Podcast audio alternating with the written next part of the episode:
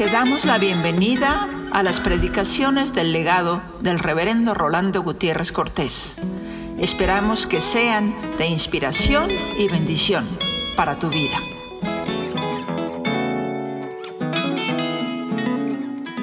Alabando y bendiciendo tu nombre. Ponemos en tus manos una vez más nuestra fe, para que tú la nutras y la enriquezcas grandemente para poder servirte con alegría todos los días de nuestra vida. Ponemos en tus manos a nuestros enfermos, a los que tristes en estos momentos por razones de luto y de enfermedad se encuentran sumidos en la desesperación.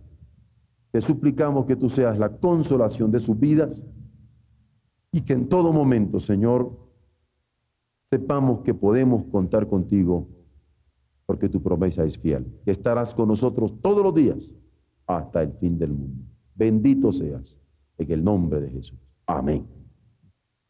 Primera Timoteo 1. Voy a leer hasta el verso 8 del capítulo 2.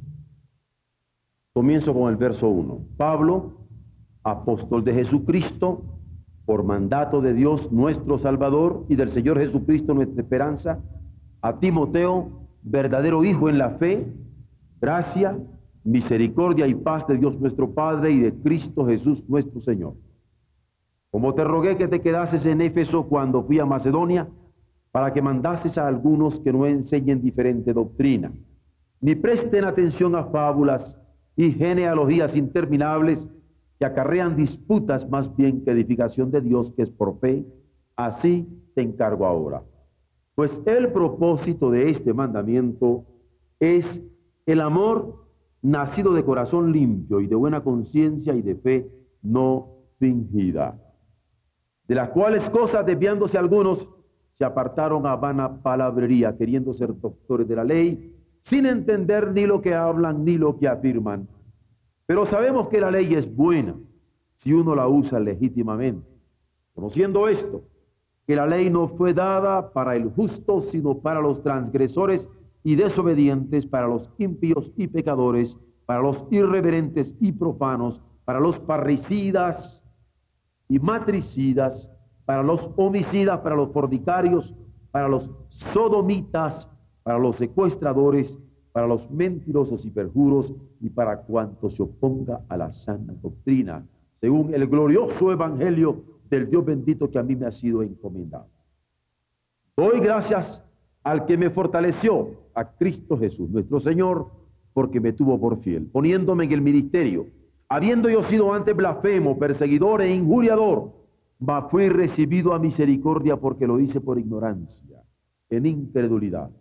Pero la gracia de nuestro Salvador fue más abundante con la fe y el amor que es en Cristo Jesús palabra fiel y digna de ser recibida por todos. Que Cristo Jesús vino al mundo para salvar a los pecadores, de los cuales yo soy el primero. Pero por esto fui recibido a misericordia, para que Jesucristo mostrase en mí el primero toda su clemencia, para ejemplo de los que habrían de creer en él para vida eterna. Por tanto, al Rey de los siglos inmortal, invisible, al único y sabio Dios, sea honor y gloria por siglos de los siglos. Este mandamiento, hijo Timoteo, te encarga, para que conforme a las profecías que se hicieron antes en cuanto a ti, milites por ellas la buena milicia, manteniendo la fe y buena conciencia, desechando la cual naufragaron en cuanto a la fe alguna, de los cuales son Himeneo y Alejandro, a quienes entregué a Satanás para que aprendan a no blasfemar. Exhorto ante todo a que se hagan rogativas, oraciones, peticiones y acciones de gracias por todos los hombres, por los reyes y por todos los que están en eminencia, para que vivamos quieta y reposadamente en toda piedad y honestidad. Porque esto es bueno y agradable delante de Dios nuestro Salvador, el cual quiere que todos los hombres sean salvos y vengan al conocimiento de la verdad, porque hay un Dios y un solo mediador entre Dios y los hombres, Jesucristo hombre, el cual se dio a sí mismo en rescate por todos, de lo cual se da testimonio a su debido tiempo. Para esto yo fui constituido predicador y apóstol, digo verdad en Cristo, no miento, y maestro de los gentiles en fe y verdad. Quiero pues que a los hombres oren en todo lugar, levantando manos santas, sin ira ni contienda. Quisiera que en esta noche nosotros nos ocupáramos de unos elementos fundamentales, pero no solamente fundamentales, sino indispensables para el discipulado cristiano, para el apostolado incluso. Y que nos ocupáramos de él o de ello, porque me parece crítico en estos momentos. Para ello me voy a introducir con unas observaciones.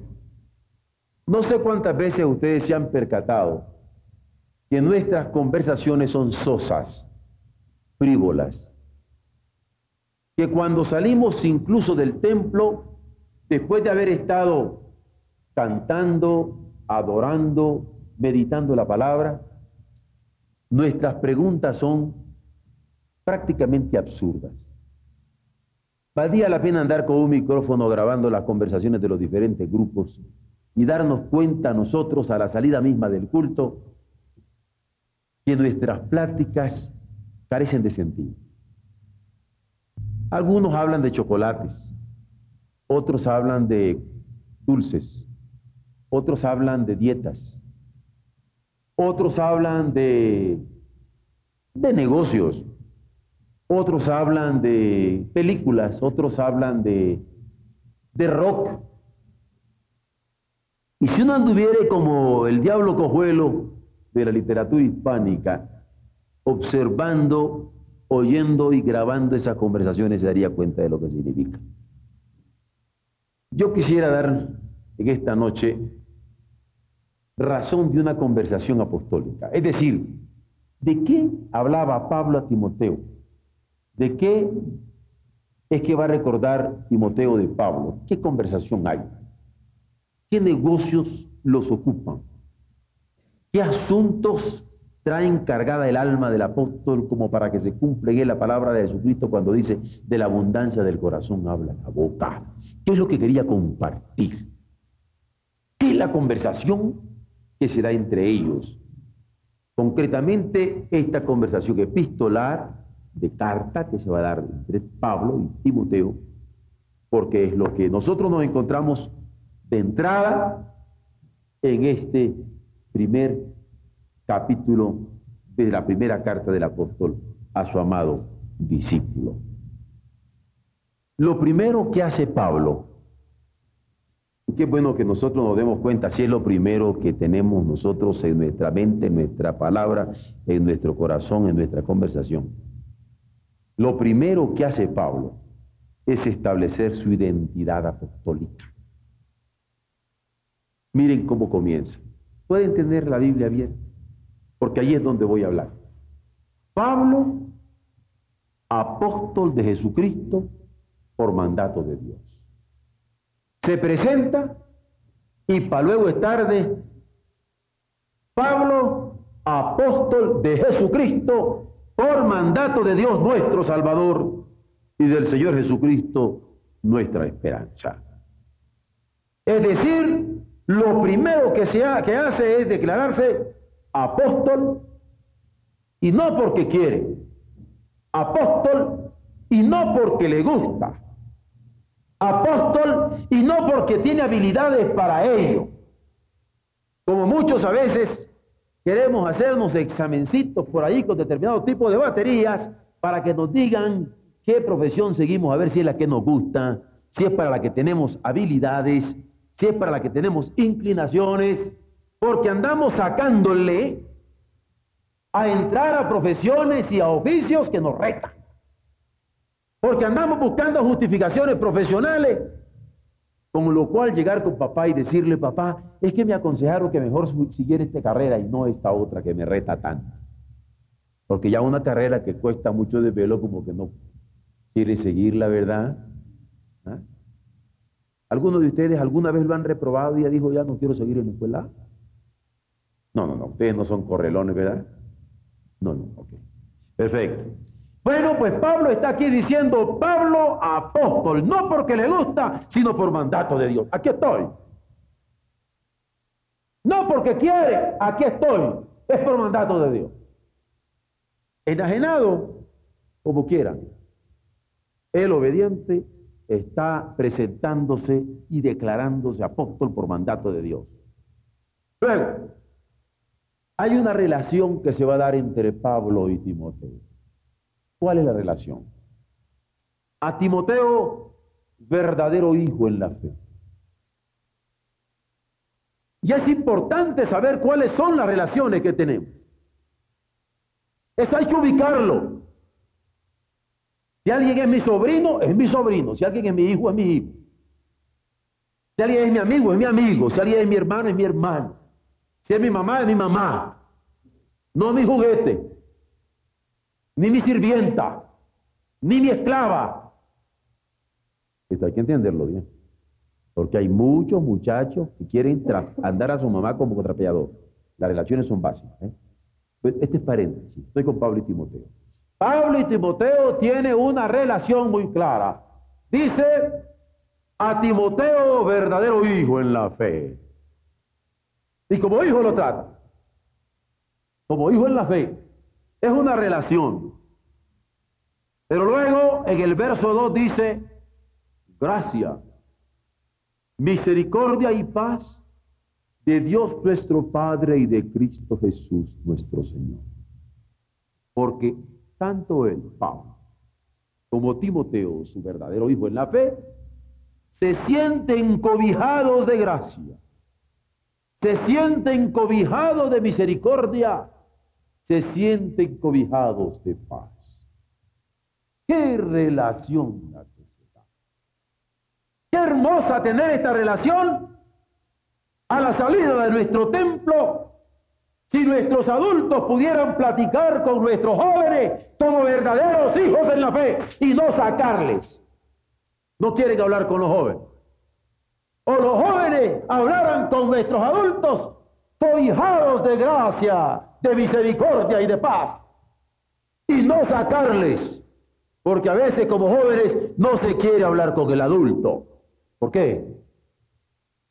¿Por qué no sentirse cobijados bajo ese mismo abrigo? Hoy comenzando nada más con un pequeñísimo punto. La identidad del apóstol ubicada en el apostolado que por mandato de Dios y en una relación filial con Timoteo se siente cobijado de gracia, misericordia y paz. Creo que esto está claro. Que hay en la conversación de Pablo y Timoteo este establecimiento de, de, identidad y relaciones claramente establecidas en estos primeros dos Pero luego, luego se van a dar en lo que he leído los elementos de la palabra hablada, de la palabra escrita, de la palabra encarnada, claramente manifiestos a la altura del capítulo, como lo voy apuntando, para caer, permítanme la expresión, para caer en una debilidad paulina que no se la voy a decir todavía, sino cuando llegue allá. Vamos viendo la palabra hablada. Primero, el celo que va a tener Timoteo en la palabra hablada. ¿Cuál es el celo de Pablo con Timoteo? Le dice, como te rogué que te quedases en Éfeso cuando fui a Macedonia, para que mandases a algunos que no enseñen diferente doctrina. Porque en favor de los hermanos de Éfeso, Pablo manda a Timoteo para que no anden prestando a oídos a especulaciones, sino a la economía de Dios que es por la fe. Que se dieran cuenta que Dios salva por la fe y no por marañas y confabulaciones y especulaciones que los hombres en Éfeso normalmente andaban. ¿Se acuerdan que Éfeso era eminentemente idólatra? Adoraban a Dianita, digo a Diana. Y creían que por andar adorando a Diana ya estaban salvos. Y Pablo está cuidando aquello. Y le dice a Timoteo, yo quiero que cuides esto.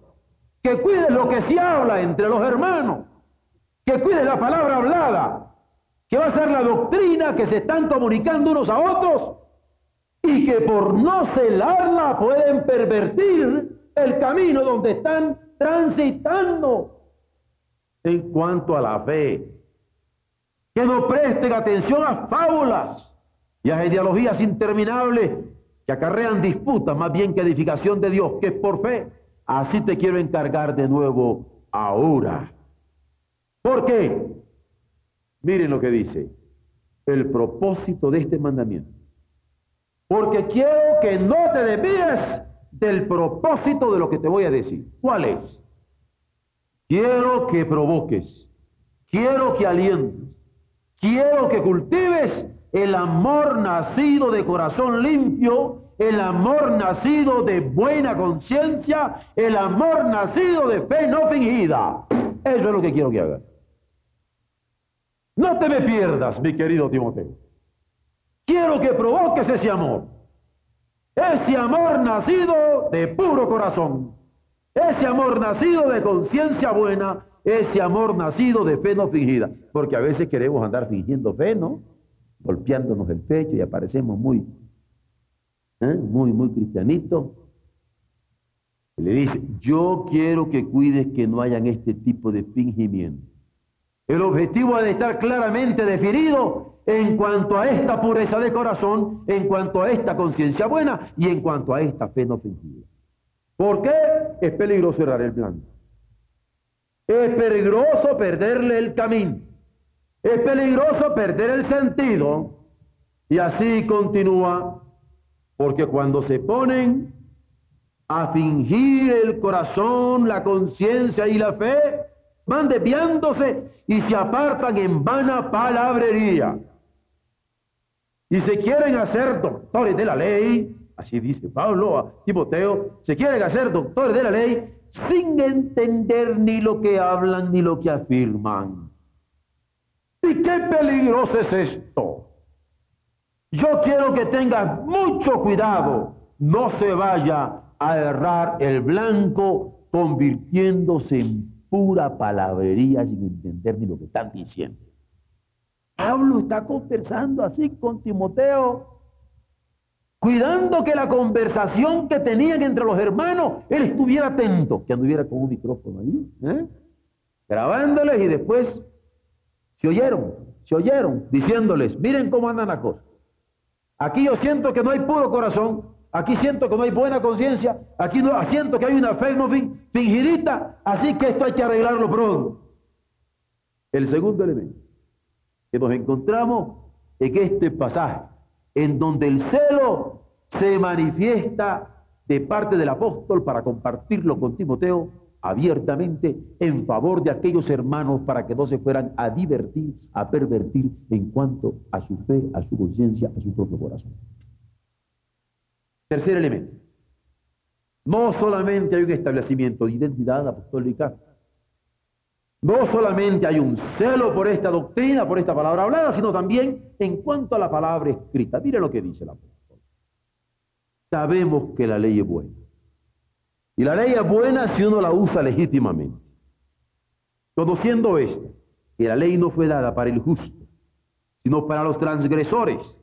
La ley no fue dada para el justo, sino para los desobedientes. La ley no fue dada para el justo, sino para los impíos y pecadores. La ley no fue dada para el justo, sino para los irreverentes y profanos. La ley no fue dada para el justo, sino para los parricidas y matricidas. La ley no fue dada para los justos, sino para los homicidas, para los fornicarios. La ley no fue dada para los justos, sino para los sodomitas, los secuestradores, los mentirosos y perjuros, y para cuantos se oponen a la sana doctrina. ¿Por qué? Porque la ley ha sido la palabra que Dios nos ha revelado para ser usado legítimamente en nuestra enseñanza. Y hemos de cuidarnos de ella. Esto es lo que nos ha confiado el Señor y es algo que no se opone al Evangelio de gloria que le ha sido confiado de parte de Dios. Porque así dice el verso 11, según el glorioso Evangelio. El Evangelio de gloria del Dios bendito que a mí me ha sido encomendado. Y que a pesar de mis blasfemias, me fue encomendado con lo que se preabunda de la gracia la fe y el amor en Cristo Jesús. Por eso dice, yo por eso doy gracias al que me fortaleció, mi amado Timoteo, Doy gracias al que me fortaleció a Cristo Jesús nuestro Señor, porque me tuvo por fiel poniéndome en el ministerio. Habiendo yo sido ante blasfemo, habiendo sido perseguidor, habiendo sido injuriador, mas fui recibido a misericordia porque lo hice por ignorancia, en incredulidad. Pero la gracia de nuestro Señor, esa gracia, a pesar de mi blasfemia, me alcanzó, me alcanzó con algo que es más abundante que el amor, la fe y esa salvación que me ha sido dada en Cristo Jesús. Esta es la conversación de Pablo con Timoteo. Su identidad apostólica, su celo doctrinal en las conversaciones, en el corazón, en la conciencia y en la fe de los hermanos. Y ahora, en cuanto a la ley escrita que no se oponía al Evangelio de gloria del Señor, que él había recibido, no solamente por gracia, sino allí donde se derramó la gracia y lo alcanzó con la fe y el amor que es en Cristo Jesús. Esto es lo que dice el apóstol. Vamos al cuarto elemento. Esa palabra que no solamente es hablada y escrita en la ley, sino que se ha encarnado en Jesucristo. Y así dice. Palabra fiel. Palabra digna de ser recibida por todos. ¿Cuál es esa palabra? Cristo. ¿Cuál es esa palabra fiel? Cristo. ¿Cuál es esa palabra digna de ser recibida de todos? Cristo. ¿O no lo leen? Cristo Jesús que vino. Esa es la palabra. Porque ese verbo se hizo carne y habitó entre nosotros para que viéramos su gloria, gloria como del unigénito del Padre, lleno de gracia y de verdad. Cristo. Palabra fiel. Cristo, palabra digna. Digna de ser recibida de todos. Cristo Jesús que vino al mundo para salvar a los pecadores, de los cuales yo soy el primero. Pero por esto fui recibido a misericordia, para que Jesucristo mostrase en mí el primero toda su clemencia, para ejemplo de los que habrían de creer en él para vida eterna.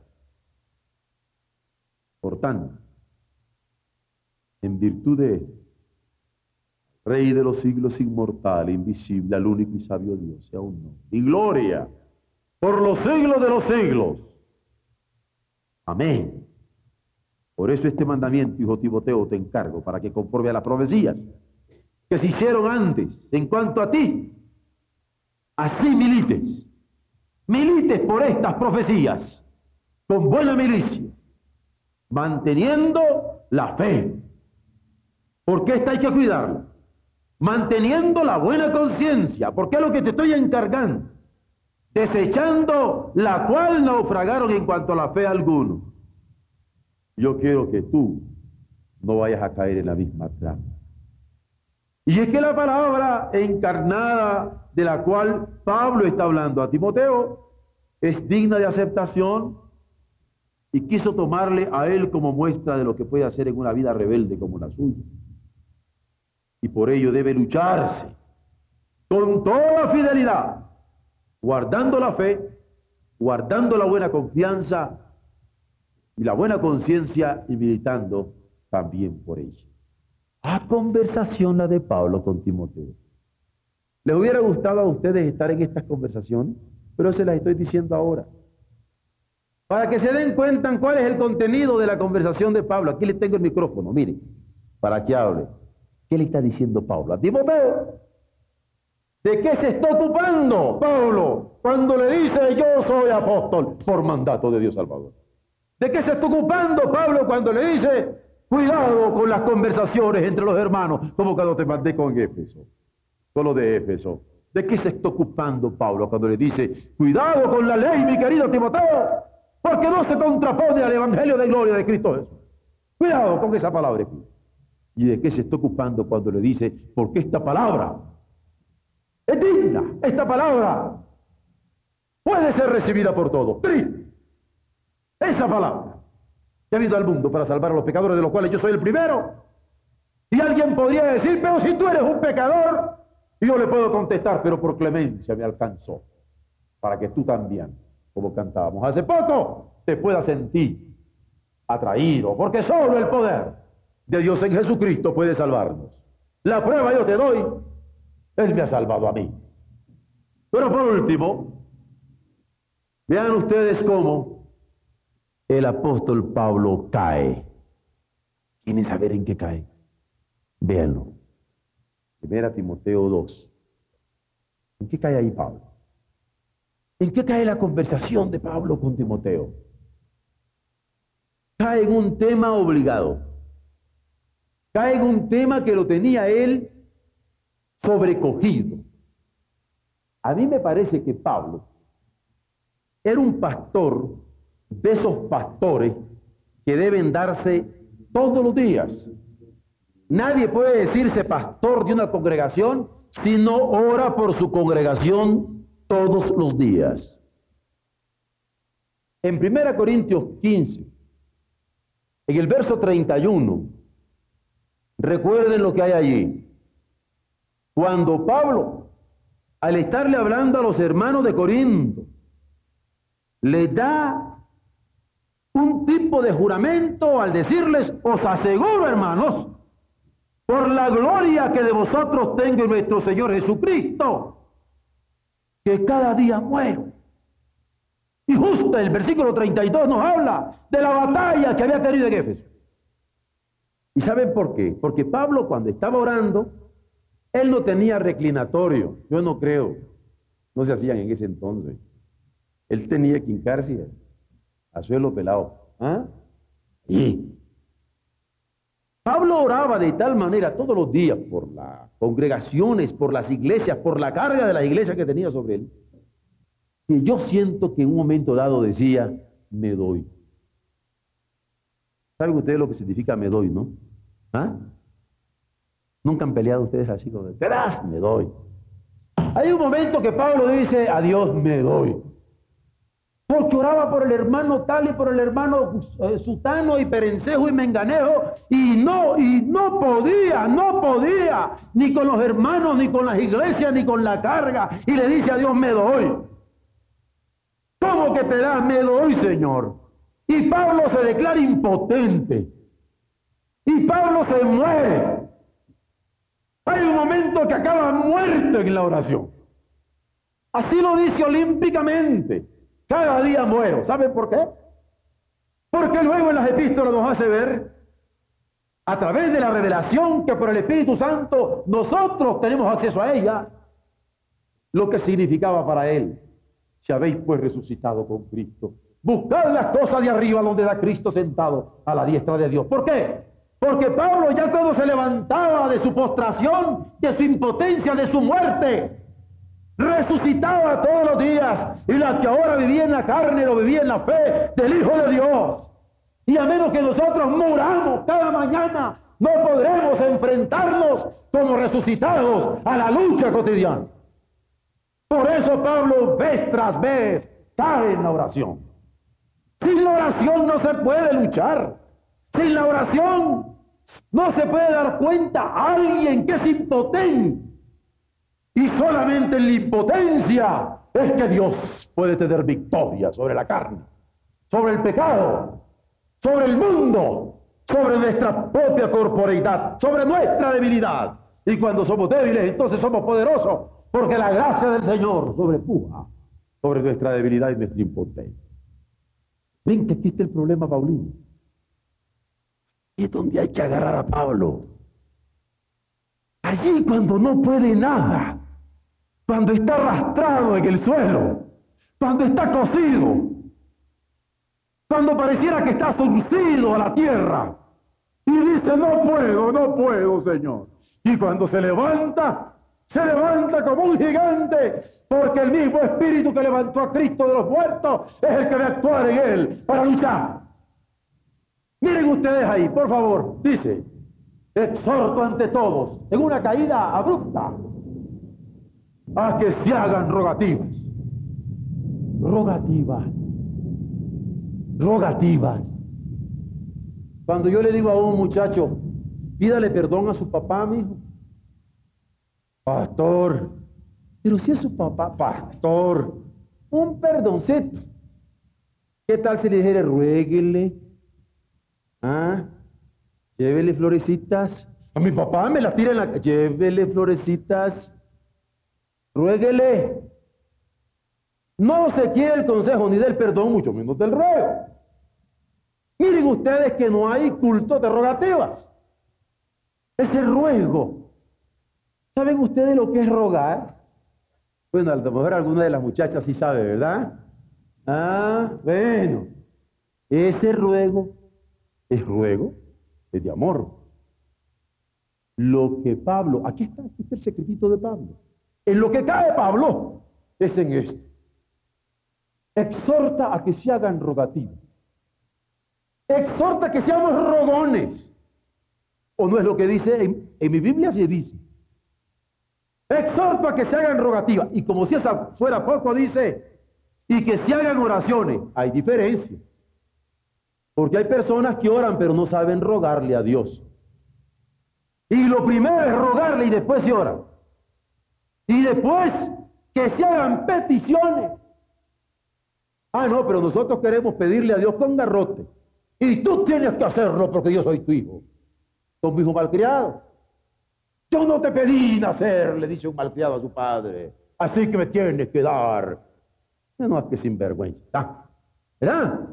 Así queremos tratar a Dios.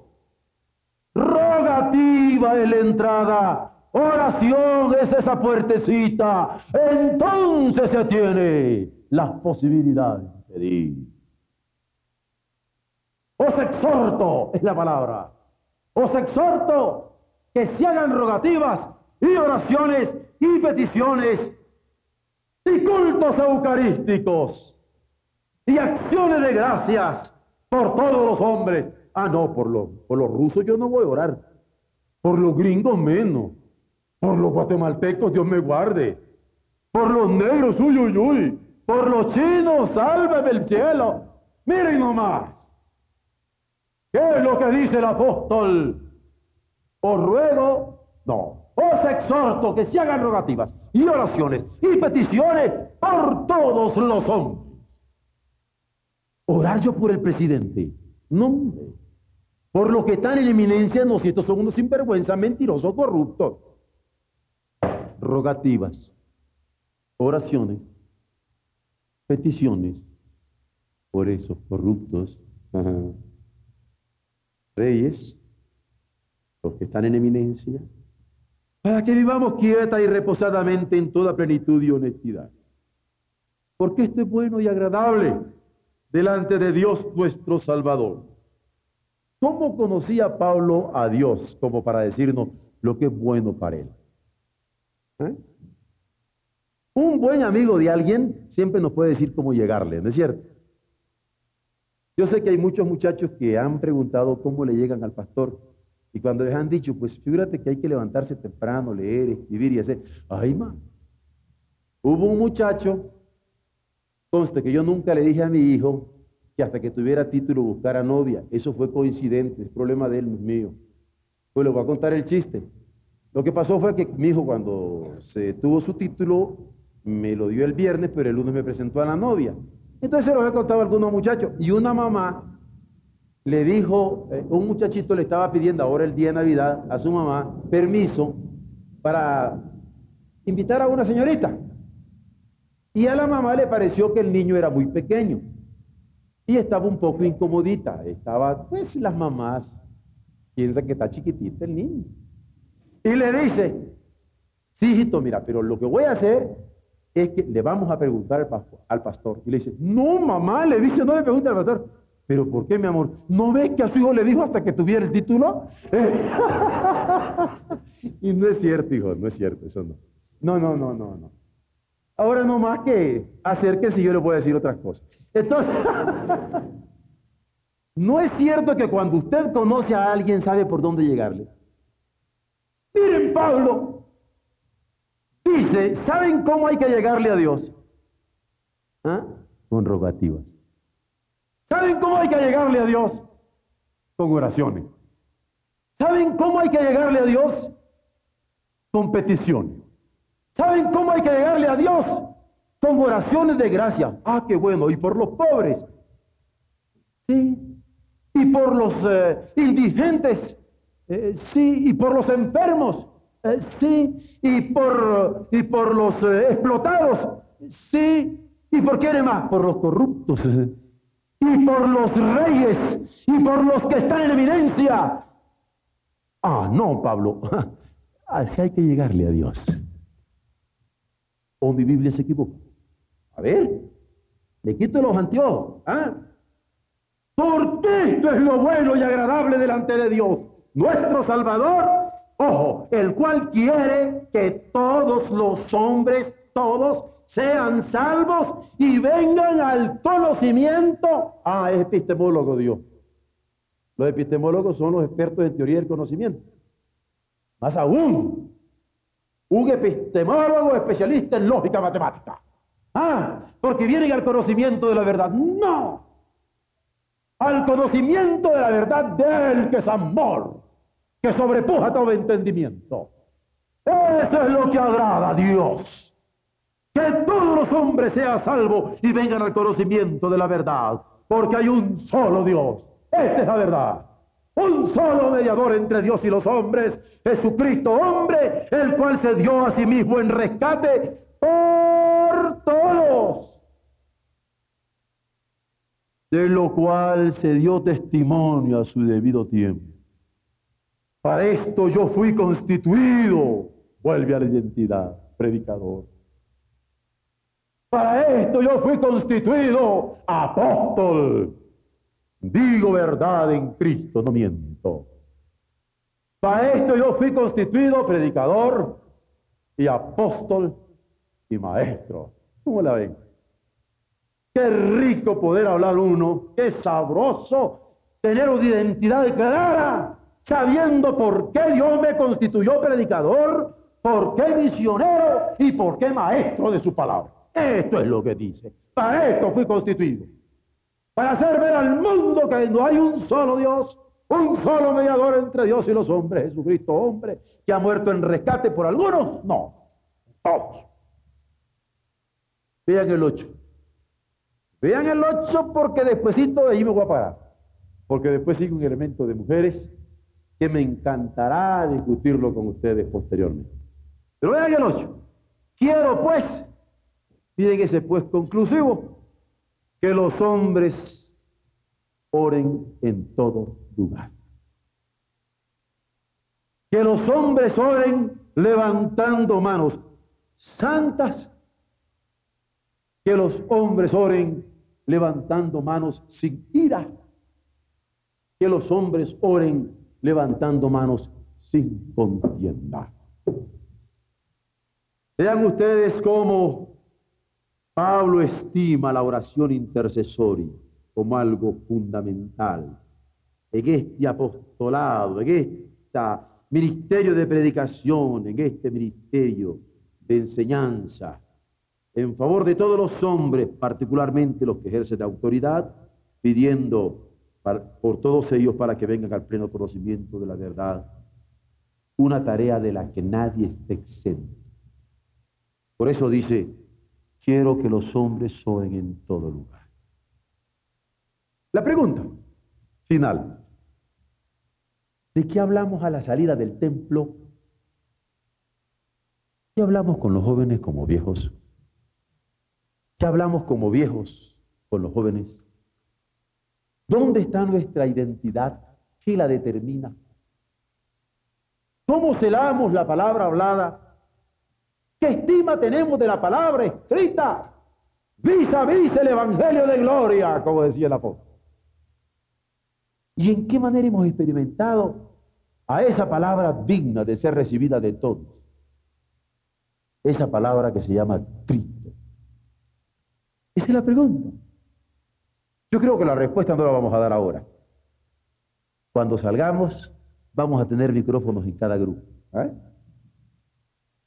para ver nuestra conversación, oír nuestra conversación, estimular nuestra conversación y alentarnos en la vocación que de Dios tenemos para ser anunciadores de su evangelio, predicadores, apóstoles, maestros.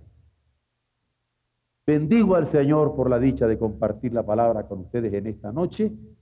Me sentí tan feliz de compartir esta mañana con el hermano Pero hermanos, pobre de ustedes, ¿cómo necesito decirles la palabra? Me encanta que la gente les predique, pero como que no siento que dijeron lo que yo quería.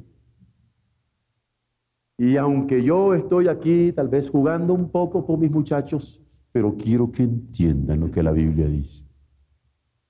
¿Y me entendieron, hijos? Gloria al Señor.